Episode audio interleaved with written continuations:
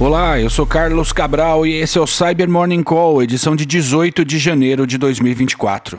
Ontem a Microsoft documentou uma nova campanha de malware direcionada a pessoas de destaque que atuam em universidades e entidades de pesquisa na Europa e nos Estados Unidos.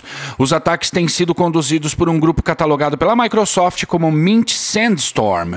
Esse grupo é uma seção do famoso grupo de cyberespionagem iraniano APT-35, também conhecido como Charming Kitten e Phosphorus, e que, segundo múltiplas pesquisas, está ligado ao corpo da Guarda Revolucionária Revolucionária Islâmica, ou seja, a Agência de Segurança, Inteligência e de Defesa do Irã.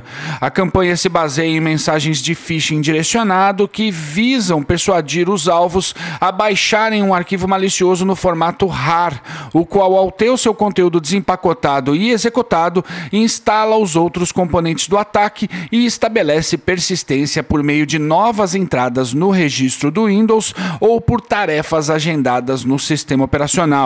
A pesquisa destaca o uso de dois backdoors, o Mischief Touch, com funções básicas desenvolvidas sobretudo para atividades de reconhecimento e que já foi documentado antes, e o Media PL, uma ameaça que ainda não havia sido documentada publicamente e que foi elaborada para se passar pelo Windows Media Player, enquanto oferece ao seu operador um caminho para enviar comandos e extrair dados do alvo, os quais são codificados com base 64 64 e criptografados com o algoritmo AES usando o modo CBC. E o pessoal da SEC publicou hoje os detalhes de uma campanha do grupo de ransomware Lockbit que tem infectado alvos por meio de arquivos que se disfarçam de currículos. Conceitualmente, isso não tem nada de novo, pois o RH é um dos alvos prioritários de muitos grupos, dada a necessidade que esses profissionais têm de abrir arquivos de fontes suspeitas, sobretudo arquivos do Word com macros, que é o caso dessa campanha. A publicação da SEC é útil no sentido de oferecer vários indicadores que podem ser usados não só na sua estratégia de monitoramento, quanto em atividades de threat hunting. Link aqui na descrição.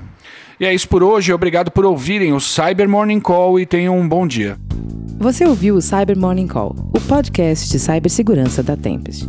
Nos siga em seu tocador de podcast para ter acesso a um novo episódio a cada dia. E para saber mais sobre a Tempest, nos siga no Instagram, Twitter e LinkedIn ou acesse www.tempest.com.br.